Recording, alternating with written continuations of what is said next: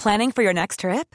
Elevate your travel style with Quince. Quince has all the jet setting essentials you'll want for your next getaway, like European linen, premium luggage options, buttery soft Italian leather bags, and so much more. And is all priced at 50 to 80% less than similar brands. Plus, Quince only works with factories that use safe and ethical manufacturing practices. Pack your bags with high-quality essentials you'll be wearing for vacations to come with Quince. Go to quince.com slash pack for free shipping and 365-day returns.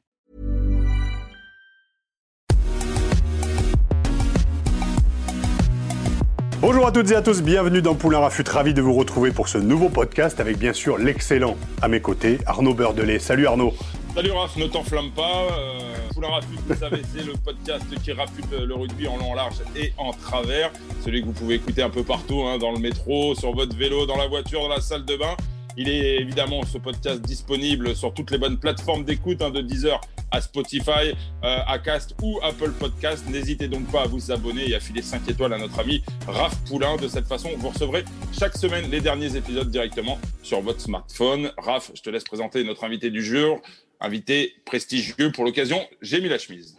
Nous sommes le 23 avril 2005, 17 hectopascal, un vent neutre, 45 degrés en extérieur. Il est 16h45 quand Christophe Dominici marque après 8 minutes d'arrêt de jeu l'essai qui délivre le Parc des Princes d'une tension hallucinante. 8 minutes d'arrêt de jeu et nous voilà en finale de Coupe d'Europe de rugby.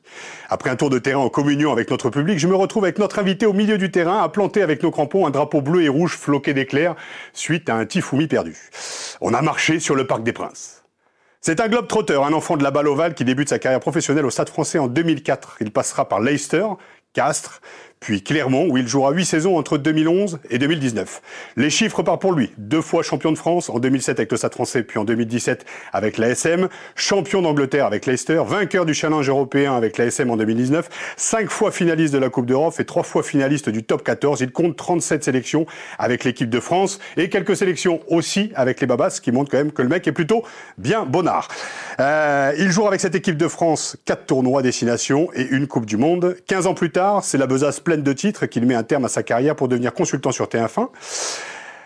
Puis euh, sur France 2, pardon, et sur Sud Radio aussi avec François Trio, où il nous régale de ses commentaires, de son professionnalisme et de son humour. Au-delà du joueur, c'est un fédérateur, un homme intelligent, fin et drôle qui porte aujourd'hui un regard lucide et pro sur l'évolution de son sport, sans langue de bois. J'ai le plaisir d'inviter dans Poulain Rafut, dans Poulain la flûte, Benjamin Kaiser, dit le Kaiser, mesdames et messieurs. Salut Benjamin.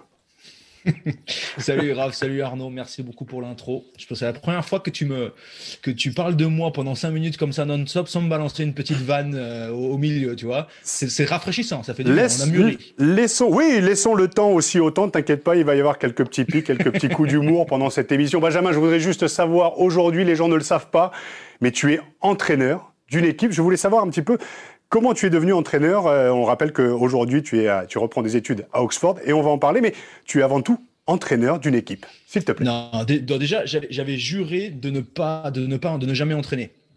Euh, donc euh, à, la fin de ma carrière, bon, j'étais assez proche de Franck, on discutait beaucoup de l'avenir, quoi faire, euh, être raisonnable. Ça a été le premier à, qui j'ai annoncé ma, décision d'arrêter ma carrière pour raison médicale, etc. Donc si tu veux, on a toujours été un peu en, échange.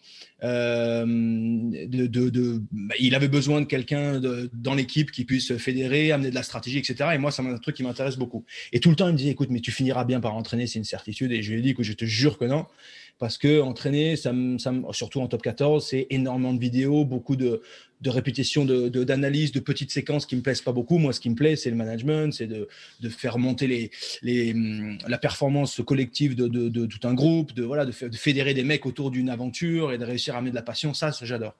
Et donc, j'ai déménagé en Angleterre parce que, parce que ma femme est anglaise, qu'elle avait envie de rentrer, que j'ai repris des études à, Oxford et qu'on a, qu'on a des filles qu'on avait envie de mettre à l'école ici. Et puis avec l'Eurostar, franchement, c'est comme c'est d'habiter à deux heures de Paris, donc ça me, ça me rapprochait un peu de la famille. Et, en arrivant, évidemment, j'ai fait des travaux euh, qui ont pris énormément de retard, euh, Covid, pandémie, etc. Enfin bref, ça a été un vrai bordel. Euh, et je me retrouve avec deux poutres métalliques, deux IPN de, en acier, j'imagine, d'une tonne 1 et l'autre d'une tonne 2, de 10 mètres et de 11 mètres pour, tu sais, pour tenir l'extension de la maison qu'on est en train de, construire. évidemment, il, fallait une machine spéciale, je sais pas quoi, qui coûtait les yeux de la tête et qui n'arrivait pas à passer le coin de la maison avec un bras articulé pour y arriver. Donc le mec me dit, on n'est vraiment pas bien, on va perdre trois semaines et ça va te coûter un bras.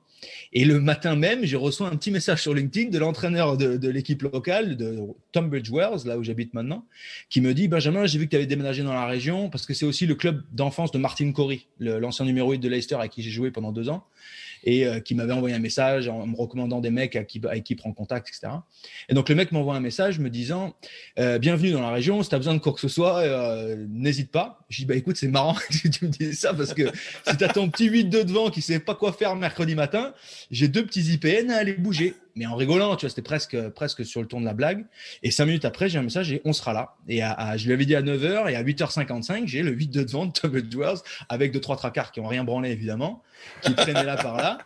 Et il pleuvait des cordes. Franchement, j'avais honte de leur demander ça, mais ils se sont fadés pendant trois heures. C'était l'enfer de faire rentrer par la porte d'entrée, faire gaffe, les, les angles, les machins. Enfin, franchement, c'était pas facile. Et ils nous ont sauvé la vie. Donc, euh, donc on a pris une belle photo. À la fin, je, leur ai, je les ai remerciés. J'aurais dit, écoutez, vous avez un clubhouse au bar? Au club, euh, bah, évidemment que je viendrai un mardi ou un jeudi, vous, vous payez une dizaine de bières pour dire merci. Et puis, donc les mecs ont dit avec grand plaisir. Sauf que l'autre, il était quand même malin, l'entraîneur. il m'a dit, tu sais, on cherche un entraîneur des avant. Je dis, non, mais jamais d'avis, c'est bon. Euh, je viendrai filer un coup de main, mais pas plus. Et j'y suis allé une fois, donc c'est l'équivalent de la Fédérale 3. Donc, euh, donc sérieux, mais en même temps très relax. ambitieux, mais en même temps hyper amateur. Euh, et franchement, ça a été hyper rafraîchissant. Donc j'ai fait une séance avec eux, puis à la fin, j'ai accepté de leur filer un coup de main pendant, pour le reste de l'année euh, parce que euh, bah, ils ont ce côté british. C'est-à-dire que même en Fédéral 3, ils sont à 650% pour tous les entraînements.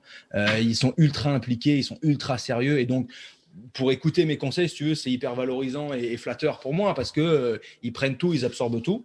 Donc j'avais juré que non, mais finalement, oui, je suis entraîneur à, aller un quart de temps une fois par semaine pour l'équipe locale Tunbridge Wells. Mesdames et messieurs, juste vous l'aurez compris, hein, on va pas faire un podcast d'une demi-heure parce que là c'était la première question, on a 17 questions, on va faire une émission de 3 heures. Et eh bien moi je vais te raconter aussi une petite anecdote mais très très rapide. Euh, Nico Delage en fait qui bossait sur Eurosport et qui euh, bosse maintenant pour France 3 notamment à Bordeaux fait un, une émission qui s'appelle Depuis le début. Donc il m'appelle un lundi, il me dit écoute Raphaël, est-ce que tu veux venir coacher une équipe ce week-end? Donc Ben Auguste l'avait fait, Jérôme Fiol l'avait fait. Donc moi je me dis bah écoute pourquoi pas? Et là il me raconte l'anecdote il me dit cette équipe n'a pas gagné depuis trois ans. L'année dernière, ils jouaient à 12. Et je dis bah écoute, moi j'ai pas joué une finale, donc ils ont trouvé, t'as trouvé le meilleur coach possible. J'arrive le vendredi soir, les mecs, je les entraîne. Le samedi, on boit des coups. Le dimanche, j'arrive pour les entraîner. Dimanche après-midi, 44 à 3, on a perdu, ils avaient marqué 3 points. Voilà, comme quoi, c'est un, un, métier qui s'invente pas. Donc j'espère en tout cas que tu n'auras pas les mêmes résultats que moi, le Kai. T'es es le seul entraîneur qui aurait pu leur dire que la, la, la France avait euh, gagné ou perdu contre la Nouvelle-Zélande 45 euh, à 4. Oui. C'est quand même le seul joueur de rugby professionnel qui m'a dit 4. Et ça l'a pas choqué. Hein. Le mec était, encore, était déjà dans son rôle d'acteur, hyper sérieux, poker face. Le mec me dit 45 à 4, ils ont perdu. Ouais. Je dis, t'as pas un truc qui, qui, qui cloche avec ton score? Pas du tout. Bon, on ne peut pas marquer parce que je crois qu'il va falloir recentrer les débats de temps en temps. Une petite question pour, pour changer des, habitudes. C'est une question que je veux poser à Raph. Tu connais bien notre invité, Raph, puisque tu l'as vu arriver avec son visage poupon à l'époque au Stade français. Est-ce que déjà tu avais senti des, des, prédispositions, non pas pour qu'il soit aussi volubile, mais, mais, mais justement pour se diriger euh, peut-être vers l'entraînement Est-ce que, euh, moi c'est ma question, est-ce que Benjamin Kaiser ferait pas un excellent directeur sportif dans un club de top 14 on a vu qu'il y avait quand même des très très bons joueurs, voire même les meilleurs, qui avaient même été élus meilleurs joueurs dans les années 2000, qui, qui n'étaient pas obligatoirement dès leur début de carrière de très bons entraîneurs. Hein voilà, ça c'est cadeau, euh, libre à chacun de penser à qui je pense. Euh, non, pour Benjamin, moi je l'ai vu, euh, je l'ai vu, euh, je l'ai vu évoluer dans les équipes jeunes, notamment au Stade Français quand j'étais déjà pro. Il arrive en 2004, le mec arrive, il nous fait un hat-trick contre contre Montpellier après Coupe d'Europe et il enchaîne. Et puis voilà, je l'ai dit sur le palmarès est plutôt est plutôt certes flatteur, mais il est là, il est posé après, Benjamin, je veux dire, je vais pas envoyer des fleurs, mais quand tu l'écoutes parler sur France Télé, quand tu es pendant la Coupe du Monde, tu te régales à écouter un mec comme ça qui déjà arrive à fédérer euh, sur une chaîne de télé, qui te donne envie de, voilà, qui te donne envie de regarder 10 euh, matchs avec lui et d'être à ses côtés, puis après de te filer des bières.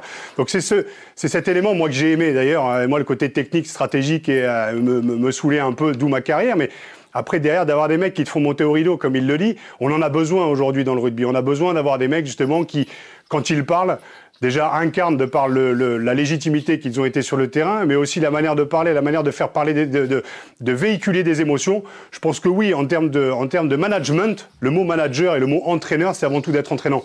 Donc moi, j'irai les deux pieds, les deux mains, j'y mettrai mon deuxième rouleau sur la table pour aller jouer avec un mec comme ça qui va me diriger. Mais après, me faire diriger par un mec euh, qui a 4-5 ans de moins que moi, euh, je sais pas si je retourne. Enfin, de toute façon, je retournerai pas sur le terrain. Mais avec des mecs comme ça, je pense que tu peux aller au bout du monde. Voilà. Bon, Benjamin, on en a, on, l'a évoqué. Euh, tu, une des raisons pour lesquelles aussi tu es, retourné vivre en, Angleterre, c'est cette euh, formation que tu suis à Oxford. Est-ce que tu peux nous en dire plus? Et est-ce que dans un coin de ta tête, en garçon très intelligent que tu es, est-ce que aussi il y a cette volonté peut-être de, de, structurer encore davantage pour peut-être dans quelques années euh, prendre en main la direction sportive d'un club? Écoute, autant, autant entraîner euh, et de, disséquer des, heures et des heures de touches et de mêlées, de petites secondes et d'aller dans le détail technique plutôt que de parler d'humain, de management, de motivation, de, de toutes ces choses qui me sont chères, d'humanité, quoi, tout simplement, ou de, travail d'homme ensemble. Euh, voilà, vers l'entraînement, c'est ça qui me, qui me, qui me, qui m'a un peu éteint mes ardeurs d'aller vers l'entraînement et vers le, côté euh, managérial, si tu veux, du rugby. Et donc, mon idée, c'était d'être légitime. Euh, oui, j'ai un super CV rugby, j'en suis hyper fier. Il aurait pu être mieux, mais il aurait pu être largement pire. Et, mais j'avais vraiment envie d'être légitime euh, dans un rôle de, directionnel d'une entité sportive, notamment du rugby, parce que c'est ça qui, me passionne tout simplement. Et je pense qu'il y a encore énormément de choses à faire et qu'on est, loin d'être arrivé. Euh, j'avais vraiment envie que mon, CV rugby soit pas la première ligne de mon, de mon CV, parce que j'ai dû, comme tout le monde, commencer à faire des CV. Et c'est vrai que c'était pas exactement ce que je voulais. Je voulais être légitime côté business, légitime côté euh, connaissance du monde de l'entreprise, du vrai monde, parce que franchement, je considère que pendant 7 ans, je me suis, je me suis régalé tous les jours, mais c'était pas la vraie vie. Attention, ça veut pas dire que c'est pas dur c'est hyper dur, c'est hyper euh, contraignant. Et j'ai dû vraiment me retrousser les manches pendant toute une carrière avec beaucoup de sacrifices, d'accord. Mais c'est un tel plaisir. Euh, et c'est tellement bandant, franchement, pendant 16 ans, de me réveiller, d'avoir des potes partout dans le monde, euh, d'être entraîné, d'être entraînant, de, vivre des moments extraordinaires devant des grandes foules. Enfin, tu vois, vraiment, j'ai vraiment l'impression d'avoir été dans un rêve éveillé pendant 16 ans. Et, et, la vraie vie, je sais pas trop ce que c'est. On gagne bien nos vies, euh, on voyage. Euh, à Clermont, tu as une ligne d'attente à l'IRM, bah, je t'annonce que tu passes en premier à chaque fois devant tout le monde. Devant 20 euh, vieux, c'est une certitude. on, a, on a énormément d'avantages et c'est ça aussi le fait d'être parisien de naissance m'a fait beaucoup de bien. J'ai une, compréhension du chose que ces avantages et ces, ces, ces passe-droits, c'est pas la réalité. Pas, passe-droits, c'est quelque chose de régional, de très rugby, de momentané et, qui, va forcément, qui vont forcément partir un jour mais il faut les prendre quand ils sont là, et puis quand ils sont pas là, il faut faire autre chose. Donc, si tu veux, l'idée d'Oxford, c'était de me challenger, d'aller faire autre chose. On m'a dit que je pouvais pas y rentrer parce que c'était très dur. Et donc, j'ai fait ça par challenge, parce qu'au rugby, on n'a pas peur aussi de se jeter un peu dans la fosse, en me disant, bah, si j'arrive pas, bah, j'y arrive pas, c'est pas grave, il y aura aucune honte et je ferai autre chose.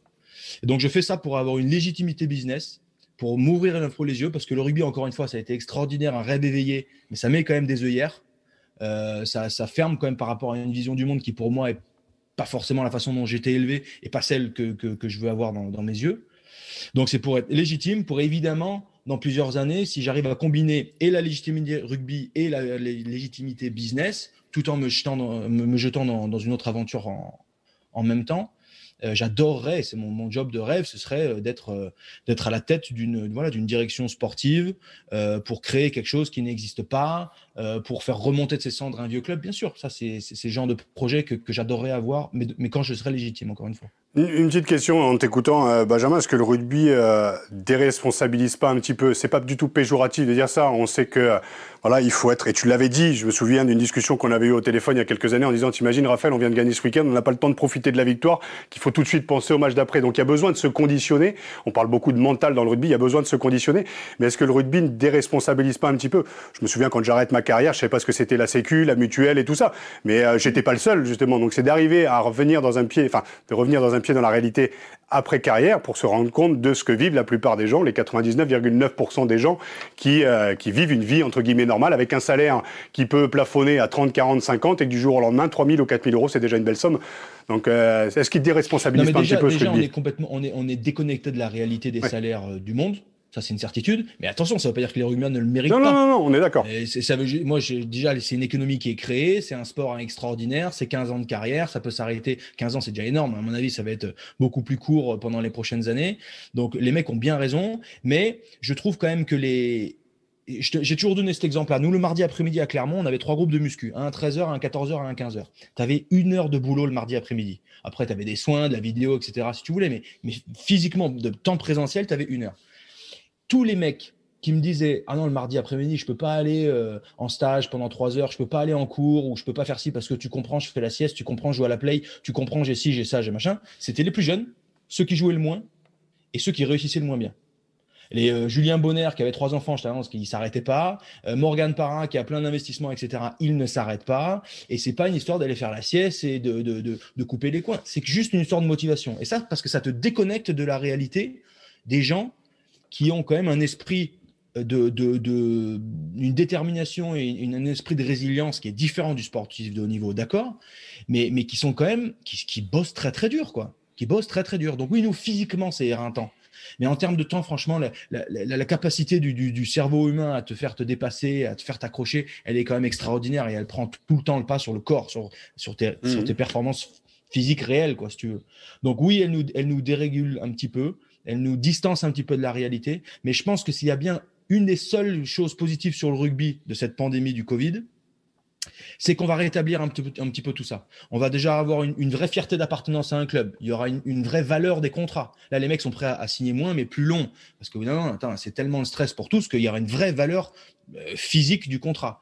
Euh, il y aura sans doute peut-être une, des, joueurs qui vont faire des choix en se disant bah écoute j'ai peut-être gagné un petit peu moins mais soit pour qualité de vie soit pour reconversion professionnelle soit pour stabilité d'un club etc ce qui seront des bonnes idées et des bonnes questions à se poser plutôt que de gagner 500 balles de plus ou de moins par mois euh, vont faire des choix différents euh, il y a des clubs aussi qui vont vouloir moins tendre le coup pour se faire trancher la gorge là en ayant un stress économique qui est pas bon pour pour, pour, pour notre sport tout simplement j'ai été le premier à en profiter, donc c'est pas pour dire que, que, que, trop d'argent, c'est pas bien. Mais clairement, il y a un virage à prendre. Et je pense que la responsabilisation, toi, tu parles de sécu et tout, mais elle, se, elle découle aussi dans des joueurs après qui prennent plus une, décision sur un terrain. Et les équipes qui ont le mieux tourné de ces dernières années, Toulon, ils n'étaient pas en autogestion, mais c'était quand même une sacrée bande de, bonhommes qui prenaient toutes leurs décisions seuls.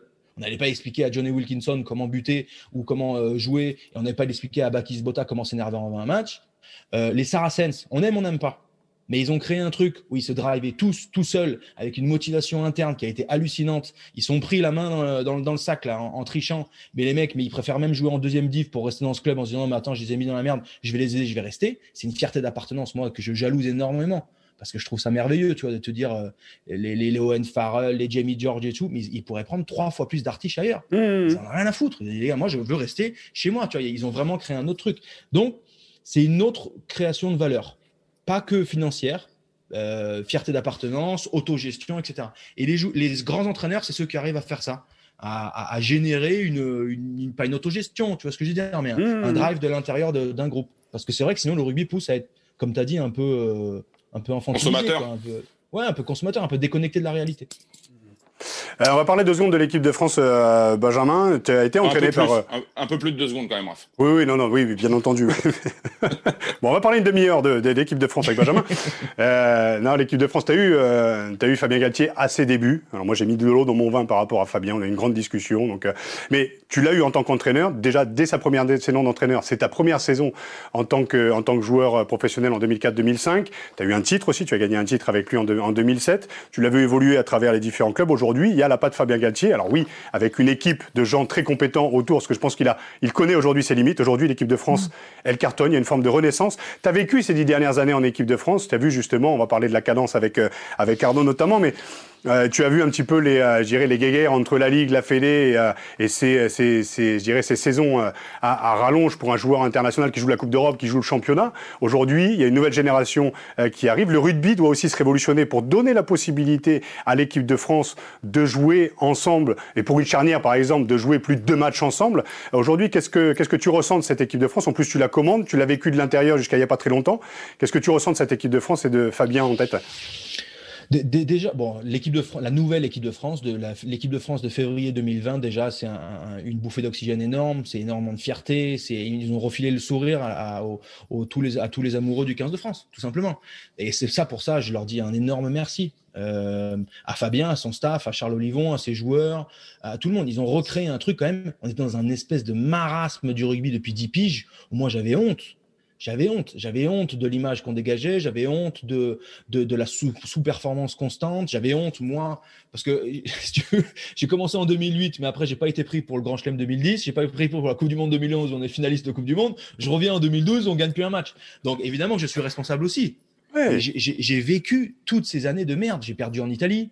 Euh, je, les ai fait ces matchs, ces matchs de merde, tu vois, où, où c'était, où c'était, c'était triste parce que la qualité est incroyable. À chaque fois, je discute avec des joueurs, Aisto et Ava, tous ces mecs-là, c'est Ocean All Black, avec qui je m'entends très bien. Il me dit, mais vous vous rendez compte du talent qu'il y a en France? Mais c'est à pleurer. Il y a eu du gâchis ces dix dernières années. Ça a été un véritable gâchis, une génération. Il y a eu du gâchis de malade. Et là où tu as mis le doigt dessus, c'est que tout découle, à mon avis, de la guerre, de la guerre de, de, de, du fait que la Fédé et la Ligue peuvent, puissent pas se berner et surtout ne travaillent jamais ensemble. Ils vont pas dans, on va pas dans la même direction depuis dix ans. Et c'est ça, à mon avis, dont tous les problèmes en découlent. Tu parles des problèmes de calendrier, d'accord, mais il y a toujours eu des volontés de les changer.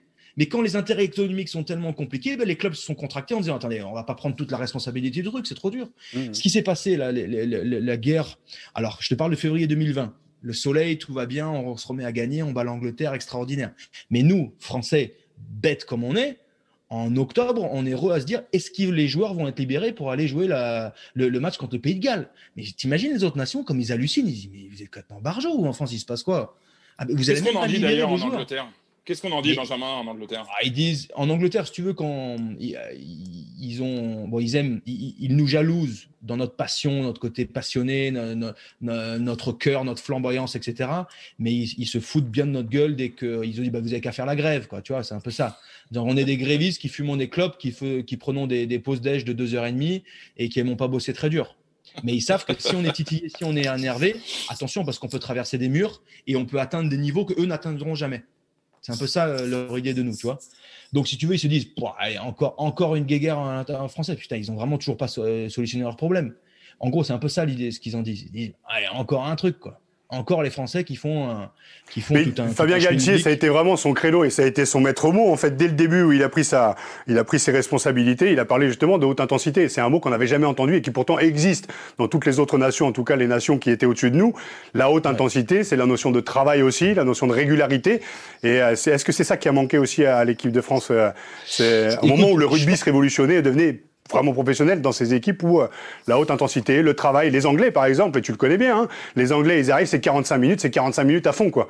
Oui, il y a le quart d'heure de préparation pour les Français, il y a l'hydratation, et puis voilà, donc tu perds du temps en fait sur la, la, Non, honnêtement, honnêtement, ça c'était un truc, tu as raison, mais qui, qui, est plus psychologique, mais dans, dans l'analyse de l'entraînement pur, moi, j'ai fait 10 ans à l'ASM. À la fin, je t'annonce qu'on n'avait rien à envier à personne. Mmh, ça envoie terrible. Ça bosse très, très dur. C'est pas trop le souci. La dernière préparation Coupe du Monde 2015 que j'ai faite avec l'équipe de France, on s'est entraîné bien comme il faut. C'est pas trop ça le, le, problème. À mon avis, les sources déjà du succès de février 2020, c'est déjà une génération extraordinaire. Donc, euh, on, s'est plaint de ne pas avoir des, des 10, des machins. Bah, tu as quand même 3 10 là, entre Jalibert, Ntamak et le petit Carbonel. Il n'y en, en, a pas un qui a plus de 23 ans, je crois, ou un truc comme ça, ou 22 ans. Euh, ils sont lunairement bons. Antoine Dupont en ce moment, et même si au début, moi, j'avais quand même un peu des réticences, pas sur ses qualités de joueur, elles ont toujours été extraordinaires, mais sur sa faculté de, stratégique à gérer des matchs, là, il est juste stratosphérique. Et dès qu'il touche un ballon, il le transforme. Euh, on a retrouvé des leaders, ça me faisait très peur. Mm. Tu vois, un peu un abysse de leader. Bah, Charles Olivon, franchement, d'une, il a été bon parce que son équipe est bonne, mais lui, personnellement, il a sorti des. T'imagines le match de l'Angleterre, faut se le fader quand même. Tu hmm. sors de, Coupe du Monde 2019, tu es, es, capitaine de l'équipe de France, ça va pas. Si tu perds celui-là, tu sais que c'est un abysse parce que tu vas, ça va être la galère jusqu'en 2023 pour la Coupe du Monde, etc. Enfin, ils avaient une sacrée pression de ouf. Capitaine, il marque un ou deux essais, je me souviens plus le hmm. premier match, et il est super bon et tout le tournoi, ils ont été bons. Franchement, euh, il fallait se les trouver ces mecs-là. Donc, et puis le, staff a eu l'intelligence de sortir les Awas, les Boutiers, tous ces mecs-là, faire revenir Ratez. et l'intelligence aussi de les faire jouer ensemble plus de deux matchs et de trois matchs aussi, la régularité. C'est là où ils ont été bons, à l'image du, match euh, euh, France-Pays de Galles, même le match amical, machin, ils te remettent la même trame d'équipe. Mm. Enfin, enfin, on avait une vraie vision, un truc. Ça, donc la première raison, c'est une, génération dorée qui est extraordinaire et franchement nous fait un bien fou et tant mieux qu'ils soient là et j'espère que les Ntamak, Dupont, machin, ils vont juste monter pendant 4 ans, ça va être extraordinaire. La deuxième raison, franchement, c'est que je pense que après tout ce marasme des dernières années, Bernard Laporte t'aime, t'aime pas, mais c'est quand même un, président qui va, qui être là en disant on va remettre l'équipe de France au milieu du, bordel. Il y a la Coupe du Monde 2023 qui est un, projet plus grand que que on a tous pu, vivre dans nos dernières années avec les, Jeux Olympiques en suivant, etc. Enfin bref, la France va être sous projecteur. Le, sport français va être vraiment dans la lumière comme, euh, jamais. Euh, et donc, tu as l'impression quand même qu'il y a une envie de faire mieux. Ensuite, tu as aussi une construction d'un staff, qui c'est la première fois depuis, depuis des décennies, où on se dit on va prendre les meilleurs partout. Mmh. Parce que nous, encore franco-français, quand on a fait ce test, ce sondage pour les clubs, de dire est-ce que vous voulez un sélectionneur étranger, c'était quoi Juste après la Coupe du Monde, je crois que c'était avant que Fabien soit élu, on a été quand même suffisamment bête à sous pour dire non. mais ça ne veut pas dire qu'il fallait prendre un sélectionneur étranger, mais, mais au moins qu'on se laisse la liberté de le faire. On est quand même, on est quand même incroyable. C'est-à-dire qu'on défonce mmh. tout le monde depuis 10 ans, nous. On pense qu'on est meilleur que tout le monde. Mais alors que les Irlandais, ils ont eu l'humilité de prendre Joe Schmidt les Gallois, ils ont pris euh, Warren Gatland. Je te dis pas de se mettre à parler anglais, de chanter la Marseillaise en anglais et de se euh, qu'on baisse le drapeau. Je te dis juste, va prendre l'expertise là où elle est. Les, les, les, je pense qu'ils comprennent quelque chose au rugby. Ça fait juste 30 euh, ans que c'est les meilleurs. Ils ont 6 millions d'habitants dans le pays. C'est quand même minuscule. C'est même pas. C'est Paris, la petite couronne. C'est bon. T'imagines? Et, et, ils défoncent tout le monde au rugby depuis, depuis 10 ans. Et on peut avoir aussi l'humilité d'aller chercher les meilleurs là où ils sont. Donc là, enfin, bon, Fabien, moi, moi, il m'a beaucoup apporté. Il a, des, il a eu des, il, a des manières sociales qui peuvent être très compliquées. Euh, à mon avis, comme tu as dit, il a beaucoup changé, il a beaucoup mûri, il a beaucoup appris. Mais n'empêche que stratégiquement, tactiquement, pour moi, ça a toujours été un génie. Il a toujours été au-dessus du lot là-dessus. Humainement, il avait beaucoup de choses à changer, à mûrir, à apprendre, etc. Et, il a délégué d'ailleurs. Il a délégué avec la Labuche, avec William Servat, avec Karim Ghezal. Et on va prendre le meilleur entraîneur des avants. Ils sont pas allés chercher n'importe qui. Ils vont prendre William Servat, c'est parti. On va prendre le meilleur entraîneur de la touche. Karim Ghazal, euh, le, loup, c'est une référence en touche depuis des hmm. années. Pam, on le prend. On va prendre le meilleur entraîneur de la défense du monde. Hmm. Oh, enfin, on va chercher un peu. Et français, étranger, on s'en branle. On va prendre le meilleur entraîneur de la défense du monde. Extraordinaire. Euh, j'adore. Euh, avant, Nicolas Jean-Jean, on a joué avec Raph. Hmm. Oh, il était moniteur de CrossFit. Il est devenu entraîneur, préparateur physique de l'équipe de France enfin, tu vas chercher un préparateur physique. Moi, je le connais pas particulièrement, mmh. Thibaut Giroud, mais apparemment, il est extrêmement bon. Enfin, tu vas empiler de la compétence. Euh, Laurent Labitte, entraîneur de trois quarts. Il a eu l'humilité de dire, je vais être numéro 2, alors qu'il était numéro 1 dans un énorme club, enfin, un bis, peu importe, dans un énorme club au Racing. Il a l'humilité de dire, non, moi, je veux devenir entraîneur de l'attaque ou des trois quarts de l'équipe de France. Enfin, tu vois, enfin, on empile de la, de, de la, de, de la. Et Raphaël Ibanez, avec justement, avec, avec qui Fabien avait, avait joué, ami, et en plus avec une, une vision de Fabien qui est aussi partagée par Raphaël Ibanez et euh, une volonté de, ouais, une volonté de créer une équipe. Ibanez, mais c'est un détail, Raph. Mais t'imagines que nous, on avait des managers en équipe de France qui ne parlaient pas anglais. Hmm. Non, mais c'est-à-dire que c'est des mecs qui, qui, allaient discuter avec les officiels, avec le lien avec le World Rugby, qui allaient euh, voir les installations, qui allaient préparer des trucs, qui ne parlaient pas anglais ou quasiment pas. Et c'est Lionel Rossigneux, qui était directeur de la communication, qui devait faire un peu la, la traduction. Ah, c'est de l'amateurisme. Mais voilà où, on, où on en était. Tu vois Et en hmm. plus de ça, euh, pour, donc le dernier truc, c'est euh, comme tu disais sur le nombre de matchs. Évidemment qu'il y, a beaucoup trop de matchs et que et, qu'il faut vraiment faire, faire euh, adapter en tout cas ce nouveau rugby au corps des hommes parce que sinon il y a, on va prendre un uppercut terrible et enfin on a déjà pris. On l'a pris. Je veux dire les deux dernières années où tu parlais de commotion cérébrale où il y a eu des morts. Enfin ah. après il y a eu quand même. Ah, c'est horrible. Euh, le pire du pire du pire, enfin moi en tout cas, donc j'étais au courant, peut-être que je savais pas tout, mais c'était, tu voyais un mec finir en fauteuil et déjà c'était un drame humain euh, hmm. qu'on qu'on soit à personne et qu'on n'avait jamais envie de voir. Du coup, c'est pour ça que moi ça me concernait beaucoup. Donc on, on parlait des, tu vois, la taille des canals rachidiens, etc. Donc ça c'est des tests. Quitte à ce que des mecs doivent arrêter leur carrière trop tôt, ben, tant pis, au moins tu prenais moins de risques, d'accord. Mais là d'avoir des jeunes de 20 ans ou même un pauvre jeune de 16, 17 ans, machin, qui canne sur un terrain à côté de Clermont, j'ai enculé, c'est pas, ça fait froid dans le dos, quoi. Tu vois, c'était, mmh. euh, c'est vraiment très grave. Donc, pour finir sur l'équipe de France, un marasme pendant 10 piges, très très compliqué. Une génération dorée, un staff extraordinaire, et j'ai l'impression, une motivation de tous de enfin remettre l'équipe de France au, centre du débat.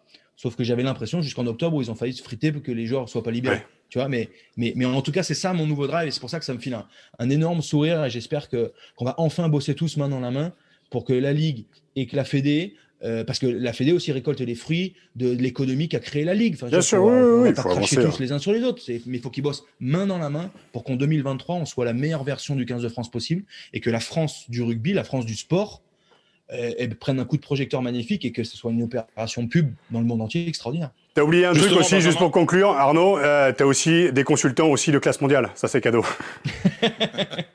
Il avait dit qu'il donnerait des pics, qu'il lancerait des pics. Finalement, c'est des, louanges. Euh, parlons un peu du sportif, Benjamin. Euh, l'actu récente, c'est le forfait de, de Romain Ntamak. Tu as parlé de cette abondance de joueurs qu'on a aujourd'hui au poste de demi d'ouverture. C'est Mathieu Jalibert hein, qui, a priori, devait avoir les, clés du camion euh, dimanche face à, l'Écosse. Il avait déjà joué d'ailleurs au, printemps. Ça s'était moyennement bien passé. Et Mathieu Jalibert, depuis ce week-end, il est au cœur d'une polémique par un comportement euh, que certains ont jugé détestable face euh, au castre olympique. Est-ce que tu penses que ce garçon a les épaules pour, euh, pour endosser la, responsabilité du jeu de l'équipe de France et surtout s'inscrire dans un projet sur le, dans lequel Fabien Galtier et Raphaël Ibanez sont intransigeants? Écoute, voilà, la réponse, elle est oui. maintenant, l'erreur est humaine. Pour revenir sur Ntamak, bon, moi, je le trouve absolument bluffant.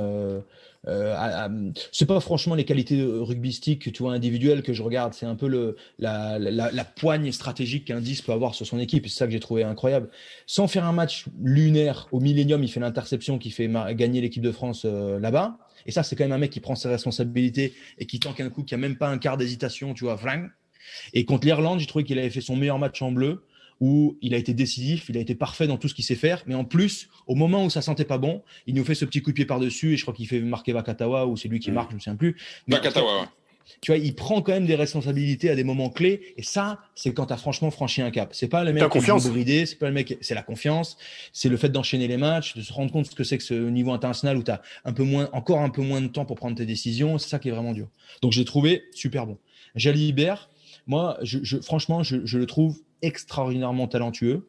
Euh, j'ai commencé ma, ma, carrière de commentateur sur France Télévisions en prenant le challenge européen l'année dernière et on a suivi Bordeaux énormément.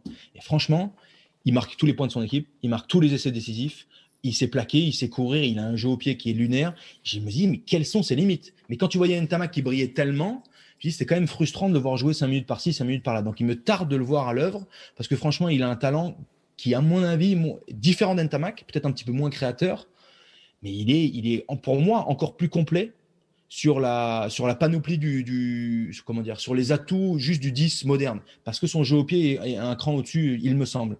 Euh, et, pourquoi pas ne, euh, associer les deux en 10 et en 12 bon, même si les autres, euh, Gaël Ficou, Vakatawa, c'est pas dégueulasse du tout. mais tu vois, c'est, tu, tu, tu, pourrais. Donc, mais, et surtout, ce que je là où je le trouvais très bon, c'est que je le trouvais plus presque british. Je le trouvais euh, avec un, un, flegme mais une sérénité et un, et un comment dire une, une, euh, une maîtrise. Il est froid. Froid ouais, je le trouvais exactement. pour moi, franchement, il me rappelle Johnny Wilkinson. Je le trouvais aussi bon que ça. Pas, pas, pareil, peut-être pas aussi euh, robotique, tu vois, mais. Laissons-le gagner quelques titres quand même avant. Bien sûr, non mais tu vois, mais en tout cas, dans, juste dans la, dans la façon de jouer, de la façon d'être indice. Et, donc son flingue et son stress et son cran, si tu veux, c'est vraiment ça que je trouve, et son sérieux, ça qui m'impressionnait beaucoup chez lui. Et donc de voir cette dernière action, où il doit pas réagir comme ça, il doit pas craquer son slip comme ça, il doit pas, euh, en plus, c'est un détail, mais il n'est pas sur le terrain. Peu importe, peu importe, parce que j'entends, ouais, les, les, castrés sont des tricheurs, les castrés sont ci, sont ça, mais ils jouent avec leurs armes, les mecs, ils n'ont jamais tué personne, ça reste du rugby il y, a, toujours eu des équipes accrocheuses, dures, compliquées à manœuvrer, etc. Bon, et c'est aux arbitres de prendre leurs responsabilités, c'est aux joueurs de les défoncer physiquement pour qu'ils arrêtent de, de t'agacer, et puis c'est tout. Mais surtout, un joueur de la classe et du cran et du niveau de Jalibert, il doit pas craquer sur la dernière action. Donc, je ne pense pas à l'image de ce qu'ils ont fait avec Momo Awas. Est-ce est que, le, que le, 15 de France, le, staff du 15 de France va le sanctionner particulièrement. Je pense que c'est lui qui va attaquer en Écosse. Je pense qu'il a toutes les cartes pour faire un match extraordinaire et euh, compenser quasiment intégralement l'absence de, du petit Ntamak. Euh, mais, mais, mais ce sera une leçon qu'il va vite, vite devoir apprendre parce que c'est pas la dernière claque, la le dernier énervement, le dernier plaquage à retardement, la dernière décision, la dernière ci, la dernière ça qui va, va prendre dans la tête. Et lui, plus que qui qui, plus que tous les autres, doit rester froid et lucide et intelligent dans peu importe le moment. Raph, toi, ça t'agace ce genre de comportement, je crois savoir, non?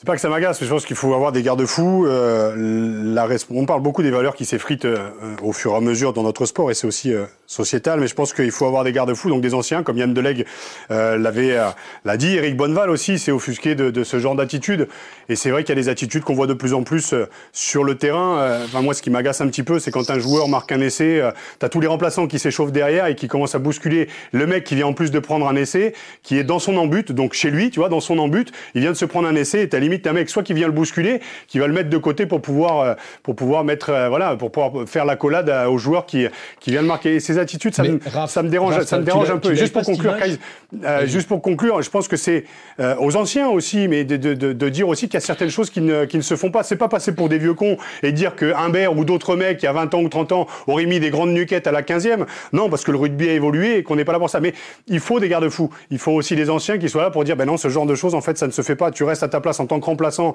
Quand un mec marque son essai, il retourne dans son camp parce que le match n'est pas terminé. En plus, tu passes pour une buse en mettant des grandes nuquettes à ceux qui ont pris des essais en prenant la collade et à la fin du match, à tout moment, tu perds. C'est pas mal de remontrer les images en disant, ouais, tu t'es enflammé à prendre ton pote dans les bras et derrière, tu as quand même perdu. Et ces attitudes-là, en fait, au fur et à mesure, ben, elles gangrènent un petit peu l'image du, du, sport. Et on dit, oui, les arbitres ont qu'à prendre des décisions. Mais les arbitres, ils font leur boulot. Ils ont déjà une pression énorme avec l'arrivée de la vidéo. Le moindre détail aujourd'hui, il est analysé derrière, euh, les, arbitres font le boulot. Donc il en va de la responsabilité des anciens, et même sur le terrain, des mecs de plus de 30 ans, de dire aux jeunes de 20 ans, ben non, ce que tu as fait, ça se fait pas. Après, pour conclure, Jalibert, euh, il a pris la parole à la fin sur Canal, et il a dit, euh, ouais, je suis désolé, c'est pas une, voilà, c'est pas une attitude à avoir. Le mec a fait une erreur. On va pas non plus te le foutre sur le, sur le pilori non plus. Mais c'est bien aussi de, de, de le dire, et les anciens le font sur les réseaux sociaux, de dire qu'il y a certaines choses qui ne se font pas. Tu partages ça, Benjamin, ou est-ce que toi, tu as quand même senti une une certaine évolution sur, euh, sur les dernières années, enfin en tout cas une différence peut-être euh, générationnelle. Non, mais bon, si tu veux, là où je suis complètement d'accord avec Raph, c'est qu'il y, a des gestes, des, des, attitudes, des façons de faire qu'on ne, qu'on ne voyait pas avant, qu'on est en train de voir maintenant qui sont très spéciales. Alors avant, tu pouvais voir un mec mettre un coup de pied dans la tête au sol. Bon, c'est pas faux. Tu vois, le truc, le truc qui devrait jamais, pour moi, c'est d'une lâcheté, d'une méchanceté, d'une agressivité. La bagarre, c'est une bagarre, mais un coup de pied au sol, enfin, tu vois. Oui, mais on a fait ça, on a fait passer ces gestes justement comme des gestes courageux et on met ça comme quelque chose d'assez euh, mythologique de voir ouais, les mecs qui foutaient des coups de pied dans la bouche des mecs en 80. Ça, c'était des bonhommes. Mon cul. Donc, si tu veux, là où je suis d'accord, c'est qu'il y, y, y, a une évolution des gestes qu'on ne devrait pas voir. Le rugby est devenu plus clean, il euh, faut faire gaffe, etc., etc. Mais là où on touche, il y a une différence entre l'agressivité et les valeurs presque éthiques, si tu veux. Tu vois, les valeurs humaines de respect euh, de base. Parce que le respect, c'est la base de notre sport. Le jour où on le perd, on est mort. Euh, parce qu'on n'aura rien de plus que les autres et on, on, se cache derrière des valeurs qui, des fois, ne sont pas respectées. Et, euh, et, et j'ai jamais aimé ce bouclier des valeurs. Non, mais nous au rugby, nous au rugby, nous au rugby. C'est bien beau de le dire, mais il faut le faire. Les incarner, et, oui. Et, la, et, la, la, grande différence, elle est qu'on a des gestes qui sont différents. D'accord, là, là, je suis d'accord. Mais j'ai aussi vu des gestes, moi, sur un terrain, qui m'ont choqué, mais d'une autre manière. Comme, euh, je sais pas si tu te souviens, il y avait une guéguerre un peu euh, Dimitri Zardeski, Jean-Philippe Genevoix, euh, à une époque où Jean-Philippe Genevoix euh, fait semblant de recevoir un coup de tête de Dimitri, quand même. Mmh. Et je crois. Le mec tombe. Je crois. Je me demande si Dimitri prend pas un carton, enfin, je ne sais plus, mais au final, il le touche pas. Donc, une simulation au rugby, c'est des trucs qui arrivent maintenant. Hmm. Les mecs qui se jettent, qui se tournent, aïe aïe aïe, qui c'est qui, c'est machin. Mais, mais, mais attends, moi, jamais de ma vie, j'ai pensé, mais même, tu vois, même, même vu hein, quelqu'un, un, de mes potes avec qui j'ai joué, possiblement se dire, est-ce que je vais pas simuler un truc? Hmm. Tu vois, mais ça, c'est des gestes qui n'existaient pas avant. Donc là où je suis d'accord, c'est que il faut des garde-fous, il faut des anciens, il faut garder ces valeurs parce que si on perd ça, on est cuit. On n'est pas meilleur que les autres, on n'est pas plus grand que les autres, plus machin, tout ça parce qu'on joue au rugby. Il y a des cons partout, il y a du racisme, il y a de la xénophobie, euh, il, y a, tout ce que tu veux, et il faut qu'on bagarre à l'intérieur sans se cacher derrière ces valeurs, 100% d'accord. Moi, j'adressais juste le fait, pas forcément ce qu'a fait Jalibert, mais le fait qu'il craque sous provocation. Et là où je voulais te comparer avec les euh, en Super Rugby, je sais pas si tu te souviens, il y a un an ou deux, il y a les, je crois, attends, qui c'est, c'est les Highlanders, c'est ceux qui, ceux qui gagnent le titre là, et qui jouent contre les Chiefs, il me semble. Et tu as euh, Nixon ou Dixon, je sais plus comment s'appelle, un grand troisième milieu qui a un bandeau noir mm. là, qui saute sur un de ses joueurs qui vient de marquer, qui attrape Aaron Cruden qui lui joue pour les Chiefs par contre, et saute avec machin pour célébrer l'essai. Cruden, qu'est-ce qu'il fait?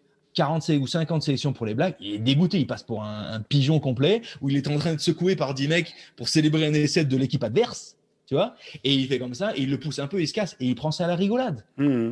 Parce que le rugby, c'est de la provocation, c'est, on est là pour se marrer. Tant que c'est fait avec un peu d'humour et un peu de gentillesse, il a pas pris une grande tarte dans la tête en, le prenant pour un moins que rien, tu vois. Mmh. Donc, ce que je veux dire, c'est que les grands doivent toujours se contrôler. Mais le rugby en règle générale doit absolument être un garde-fou de toutes ces de, gens qui se torchent avec les valeurs ou qui jouent en tout cas avec et qui commencent à les, et les effriter un petit peu. Ça, je suis d'accord. Bon, on va parler, on va changer un peu de sujet, on va passer à, votre club de cœur. Alors, même si euh, et ça me fait même, ça me coûte de le dire. Benjamin a plus longtemps joué à l'ASM qu'au Stade Français, mais c'est ton club formateur. Beaucoup plus longtemps. Beaucoup plus longtemps, c'est vrai. Euh, on va parler un peu du, Stade Français. Comment, comment vous, comment toi tu pars, enfin tu, tu, tu, vois un petit peu ce, ce club évoluer, euh, Binge, et un petit mot évidemment, on est obligé d'en parler parce que c'est l'actu chaude du côté du Stade Français, la performance stratosphérique de Sekou Makalou. Est-ce que voilà, tu, tu regardes particulièrement ce club-là et, et, et, quel regard tu portes sur Sekou? Écoute, euh, moi j'ai quitté le club en juillet 2007. Euh, Max Guazzini, Fabien Galtier, euh, Dominici, Oradou, Mike James, Raphaël Poulain, Pierre Rabadan, enfin bref, tu vois. je suis revenu en 2009, c'était pas pareil. C'était pas pareil du tout. Jean Boin était en train de, s'effriter. Christophe Dominici et Ewen Mackenzie se sont fait lourder au bout de quatre matchs. Euh, Max, ça allait pas très bien. Euh, c'était plus le même club. C'était plus le même club. Euh, et, et, quand je suis parti, un peu triste, un peu amer, franchement, de la façon dont ça s'est passé. Mais ça, c'était un peu de ma faute. C'est pas de la faute des autres. Parce Capital que honneur, hein, je rappelle, cette année-là. Vous y Mathieu non, Blin, même, Laurent Sampere, Dimitri Zarzeski, Benjamin Kaiser en plus. Hein. Pas, pas, pas, pas, des grandes performances. Je, je me bagarrais un peu contre l'image que je reflétais plutôt que de me bagarrer contre moi-même en premier. Tu vois, c'était Bon, bref, j'avais pas, pas pris le bon cheval de bataille. Ça, c'est un truc perso, mais c'est comme ça. Et après, donc, le club s'est transformé complètement. Donc, l'année Savard, le nouveau Jambouin, euh, euh, transformation des joueurs et tout. Et depuis, écoute, je regarde ce club avec euh, un peu de nostalgie, mais je me dis aussi qu'en fait, ça donne encore plus de valeur aux années que moi j'ai pu vivre avec Raph et les 2004, 2005, 2006, 2007, où c'était un autre rugby, un autre club, un autre contexte, une autre bande d'hommes.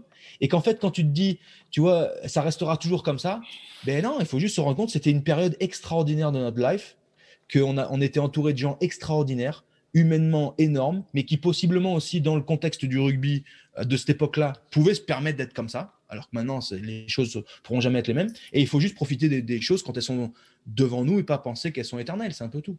Donc, si tu veux, je regarde ce club avec beaucoup d'attachement, mais un détachement émotionnel assez fort maintenant. Euh, je trouve juste le nouveau jambon magnifique, esthétiquement. Euh, ça, me fait vraiment quelque chose qui soit dans un endroit dans lequel j'ai passé tellement de temps. Tu vois, je me souviens des petites rues devant, derrière. Moi, j'allais au tour de tennis. Il y avait, avant, il y avait un, terrain de hockey sur gazon euh, juste à côté. Et moi, je l'ai pratiqué 25 fois. J'allais jouer au toucher quand j'avais 14 ans avec, avec mes premiers potes. tu vois, là-bas, j'étais ramasseur de balles au stade Jean-Bouin quand j'étais tout petit. Évidemment, je me souviens de ce long couloir pour sortir des vestiaires pour y remonter. Moi, je me souviens de tout. Cette piste d'athlé, on allait faire des les marches avec euh, Raph, on, on, allait faire de l'athlétisme et des, des, sauts bondissants de je sais pas quoi sur les marches de jambon. Enfin, ça, c'est des images très fortes, mais, mais c'est une autre époque et c'est comme ça. Et maintenant, Un petit mot sur, euh, sur. Alors, ouais, voilà ce que j'allais dire. Et maintenant, donc, de France. Donc le, nouveau, le nouveau Stade français déjà, euh, extrêmement bonne nouvelle que Gonzalo Quesada soit là, euh, qu'il y a quand même une restructuration autour de certaines valeurs, Thomas Lombard, etc. Et il faut une nouvelle génération de joueurs euh, qui amènent tous ces types-là. Gabriag, on dit énormément de bien. Johan Maestri, j'étais content. Gaël Ficou, machin. Mais s'il y en a un qui traverse le terrain en ce moment, c'est Sekou Makalou. Des qualités de vitesse et de puncher qui sont juste hallucinantes.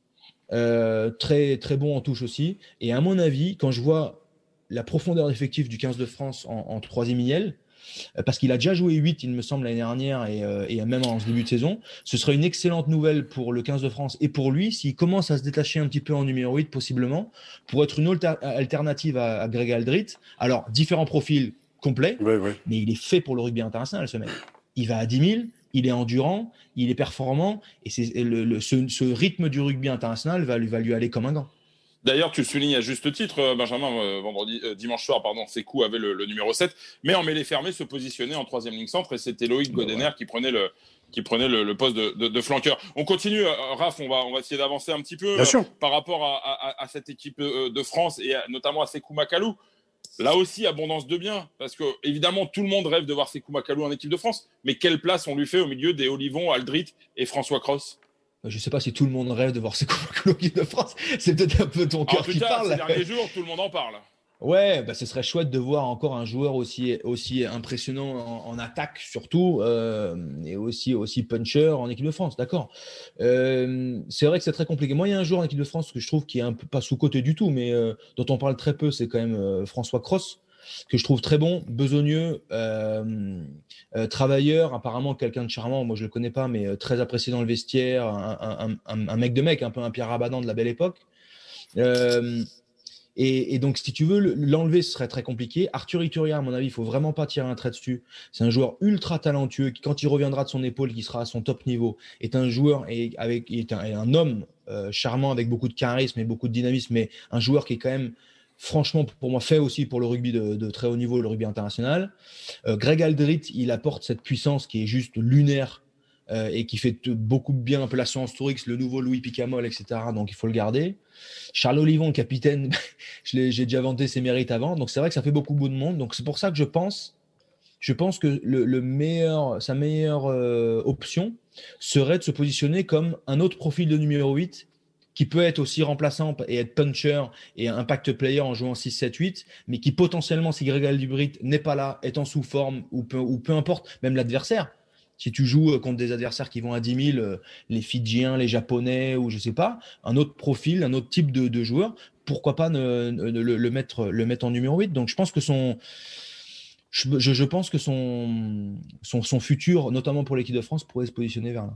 Tu parlais d'Arthur Ituria, on l'a reçu justement il y a quelques, il y a quelques semaines dans, dans Poulain Rafut. Justement, il nous parlait de la cadence infernale. On en a parlé deux secondes tout à l'heure. Je pense que c'est un sujet qui te, qui tenait à cœur ces dernières années aussi, parce que voilà, je pense que tu as eu peur aussi de faire le match de trop et tu as eu l'intelligence de te retirer aussi au bon moment. Juste parler deux minutes de cette de cette, de cette cadence. On en a parlé un peu tout à l'heure, mais je pense que c'est un, c'est quand même, ça, enfin, c'est un sujet qui a été aussi euh, euh, le mal de cette équipe de France aussi, parce que tu l'as dit, il y avait une génération de joueurs qui étaient très talentueuses, mais aussi très fatigués, qui peuvent enchaîner beaucoup, beaucoup, beaucoup de matchs, jusqu'à 40 matchs dans l'année. Euh, aujourd'hui encore, on voit qu'il y a 6 matchs pour l'équipe de France, donc la poire a été coupée en deux avec euh, euh, trois feuilles de match pour, euh, pour chaque joueur. Mais les, voilà, le, le, le, top 14 continue. La Coupe d'Europe aussi va arriver. Il y a le tournoi 2021 qui va arriver. Donc, qu'est-ce que tu penses, toi, de cette cadence? Tu l'as subi, je pense. Et qu'est-ce que tu penses pour la, la, génération aussi qui arrive? Parce que, tu l'as dit aussi, on va pas faire 15 ans de carrière maintenant quand on est jeune joueur de rugby. Je, écoute, je, pense très clairement qu'on joue beaucoup trop en France, qu'on tire beaucoup trop sur la corde, notamment des internationaux, parce qu'il ne faut pas oublier la, fatigue psychologique, euh, euh, personnelle, parce que tu tires un peu sur l'énergie de ta famille, etc. Et tu leur demandes encore un peu plus euh, quand tu es tiraillé entre des déplacements et revenir et machin, puis l'incertitude du truc. C'est ça qui est très compliqué. Moi, je fais 16 ans de carrière, j'ai jamais pu réserver une semaine de vacances avant 10 jours de, de, tu vois, à 10 jours de l'échéance ah mais attends si on gagne la demi ouais mais attends si je suis pris mais attends si peut-être je suis blessé mais si je me fais opérer mais si mais si mais si tu peux jamais rien prévoir donc tu ne sais jamais ce qui va se passer donc très clairement on joue trop euh, très clairement, il y a toujours. Je ne crois pas quand on, compare l'évolution des joueurs de rugby. Tu sais, nous font des statistiques et machin. Mm. Regardez, les joueurs font 10 cm et 150 kg de plus. Putain, euh, Olivier Roumat, euh, Raphaël Poulain, Aurélien Rougerie. tu l'as déjà vu, Aurélien Rougerie? C'est un dinosaure. Yannick Josion, Damien Traille. Mais tous ces mecs-là, c'était des trois quarts. Raphaël Poulain, même Vincent Clerc, attends, quand même sacrément costaud. Bon, même s'il a, il a, il a, il a perduré un peu dans le temps. Mais Olivier Roumat, Olivier Merle, j'ai fait une photo entourée de Olivier Merle, Flip Van der Merve et, euh, et Jamie Cudmore. Écoute-moi, Olivier Merle, il mange Jamie Cudmore et, et Flip Van der Merve au petit-déj. il est monstrueux. Euh, Gérard Cholet. tu vois, on a Philippe Dintrance. On a toujours eu des mecs hyper gaillards partout. Par contre, il n'y avait jamais une intensité pareille, homogène, constante entre tous les matchs de championnat, de Coupe d'Europe, matchs internationaux et tout. Donc les mecs pouvaient souffler, faire autre chose, penser à autre chose. Quand je te dis faire autre chose, c'est pas juste se reposer, c'est physiquement les mecs veulent aller en, Patagonie pour aller euh, faire un peu autre chose, machin. Le mec euh, voulait prendre un autre métier pendant quelques mois, c'est une chose. Euh, la vraie clé pour moi, ce serait de réduire l'élite, d'enlever ce foutu barrage, parce que quand même, le seul truc que la Ligue a changé en quelques années, c'est de rajouter un match alors qu'il y en a vraiment trop, ce serait de comprimer toutes les compétitions parce qu'on se perd les chèvres. Quand tu penses que les, téléspectateurs euh, trouvent le rugby français illisible, un jour, un cours, c'est en top 14, un coup, c'est de la Coupe d'Europe, un coup, c'est destination, non mais là, ils sont revenus, non mais là, il a le droit de jouer, non mais là, il peut pas, et là, c'est un stade toulousain, Clermont, mais il manque 15 internationaux, oui, mais il y en a deux qui sont revenus parce que le jeudi, ils ont été libérés. Enfin, tu vois, c'est un micmac incroyable, on n'arrive pas à s'y faire. C'est des tournées en juin où on part sans les demi-finalistes, mais parce que le finaliste va nous rejoindre, enfin, tu vois. Mais imagine les joueurs là-dedans les joueurs, ils sont perdus autant que ça. Et ils ont même pas le cul entre deux chaises, ils ont le cul entre six chaises. Et c'est très compliqué. Tu as l'impression de laisser tomber ton club quand tu veux faire une vraie carrière internationale. Et tu as l'impression euh, de comment dire, de, à l'inverse, tu vois, de ne de, pas avoir d'ambition quand tu veux vraiment tout donner pour ton club. Donc c'est quand même pas évident. Donc quoi qu'il arrive, tu as l'impression d'être un traître. Donc je pense qu'il faut resserrer toutes les compétitions, si c'est possible, resserrer le tour en destination, resserrer la Coupe d'Europe, euh, resserrer des fenêtres internationales, tu vois, les tests de juin, novembre et tout, on s'y perd les chèvres et tout. S'ils veulent garder leur Autumn Nations Cup, pourquoi pas, mais d'en faire une seule, puis c'est terminé. Et réduire un petit peu l'élite pour souffler. Parce qu'à mon avis, le rythme parfait, c'est le rythme de la Pro D2. 5, 5, je crois que c'est 5 matchs, une, une, semaine off à peu les blocs, ouais. Parce que 5 matchs, ouais, tu peux les faire, mais il faut que tu coupes. Et à mon avis, il faut retrouver une vraie semaine à Noël, qui me vendent pas euh, Boxing Day, les machins. Au bout d'un moment, c'est un truc qui est tellement important pour nous tous. On peut jouer le 24 si vous voulez, mais il faut qu'on ait une vraie, une vraie coupure après et récupérer des semaines l'été pour que les mecs puissent se préparer ou juste puissent débrancher le débrancher, cerveau autre chose. Débrancher, parce qu'il y a une sorte, une forme de, lassitude aussi qui peut arriver, ouais. 2015, le meilleur exemple que j'ai pour toi, 2015, et c'est une des raisons pour laquelle j'ai fait une Coupe du Monde franchement moyenasse, notamment au début. On, est finaliste de la Coupe d'Europe, on perd contre Toulon, on se fait défoncer à Twickenham, et on perd contre le Stade français en finale de championnat.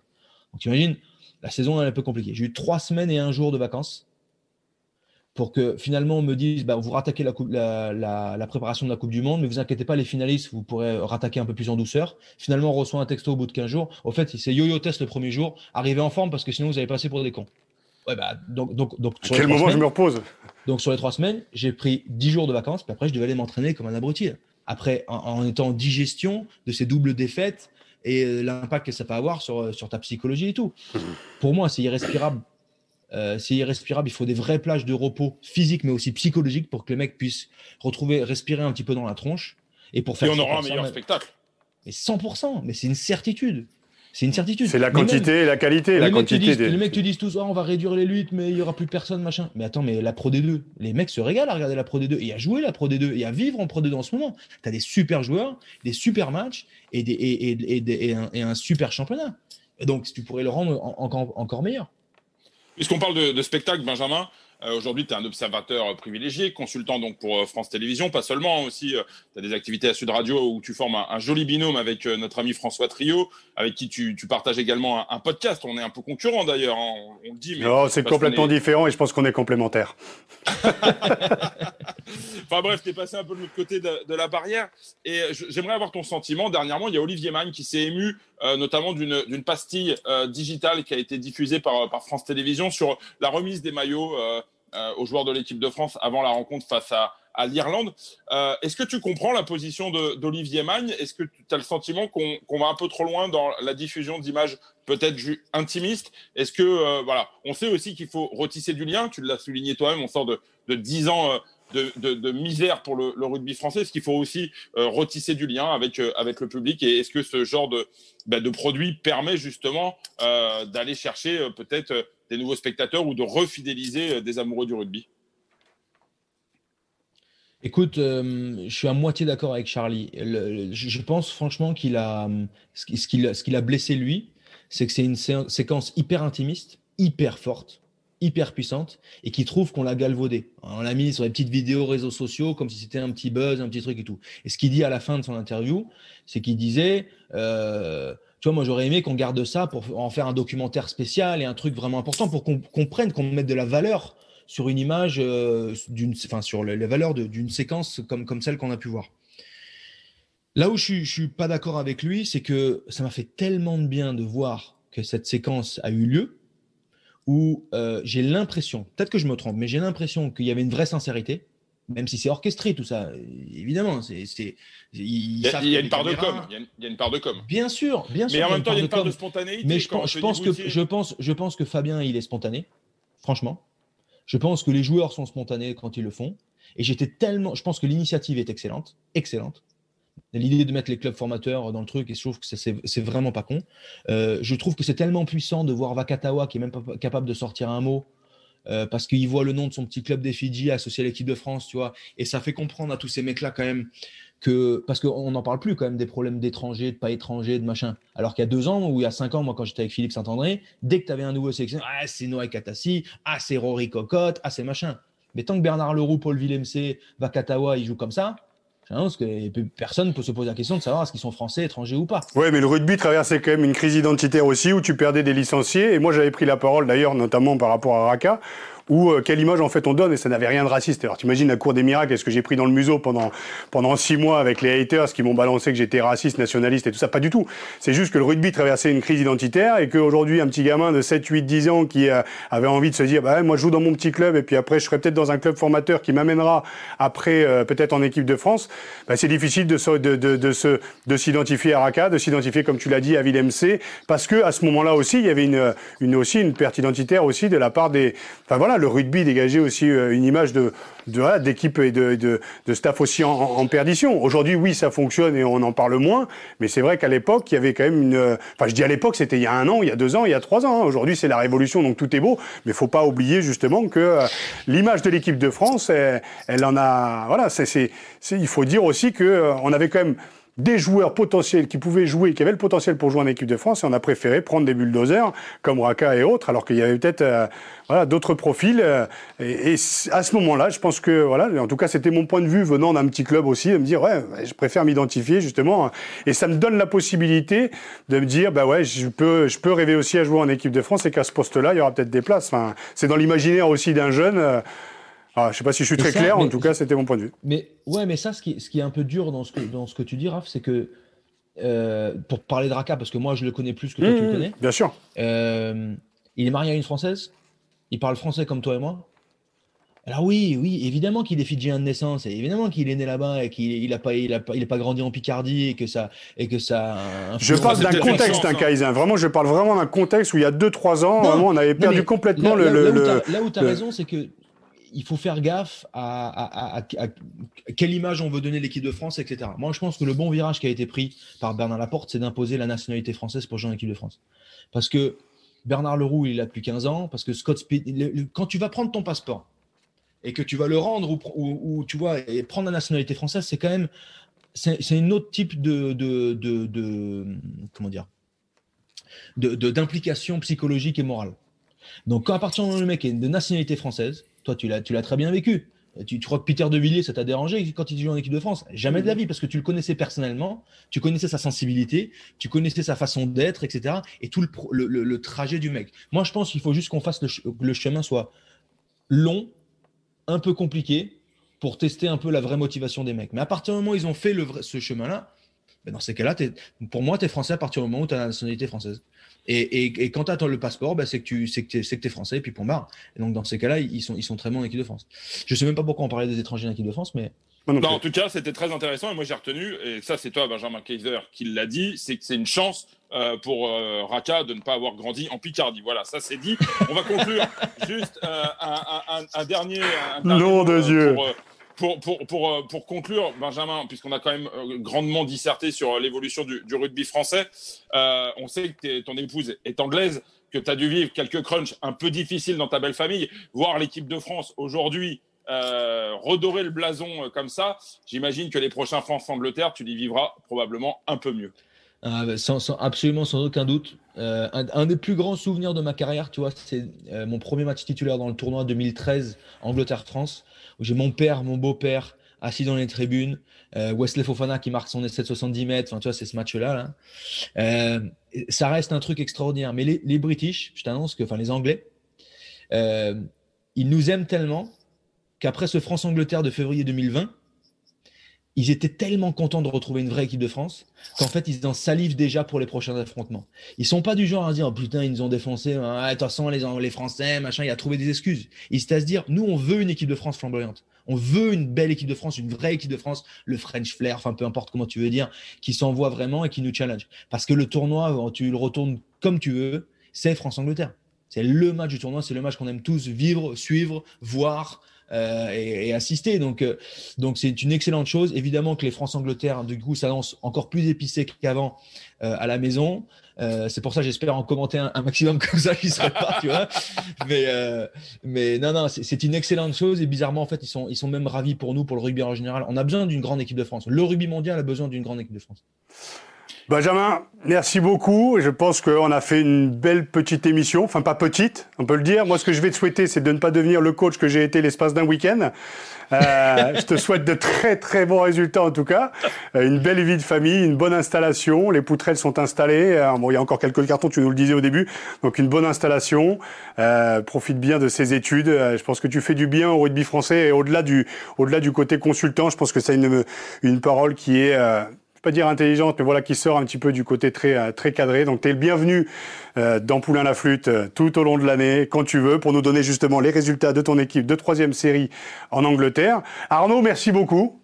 Oui, merci Raph, merci à, toi aussi Benj. moi, juste une petite anecdote. Ça fait 15 ans que je fais ce métier. J'ai eu la chance de connaître Benjamin très tôt. Euh, dans ce métier et euh, j'ai fait, je sais pas, plusieurs milliers d'interviews depuis le début de ma carrière.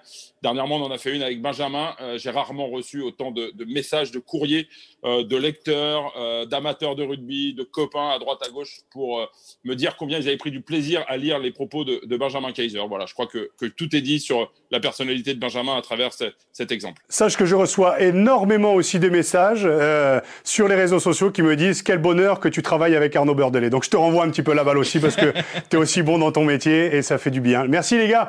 On se retrouve nous la semaine prochaine. Un mot de la fin pour, euh, pour toi, Benjamin. Et puis après, euh, rendez euh, Je vais juste dire un truc. Éteignez vos écrans. Regardez par la fenêtre. La vie, elle est belle. Je vous souhaite un bon week-end de rugby et je laisse le mot de la fin à Benjamin. Simplement, merci beaucoup pour l'invitation. Ça me fait toujours hyper plaisir de ouvrir la moi un peu à souvenir avec toi, Raph. On a vécu des grands moments. Les, les hommes resteront les hommes. Euh, prenez soin tous les, uns des autres, bien sûr.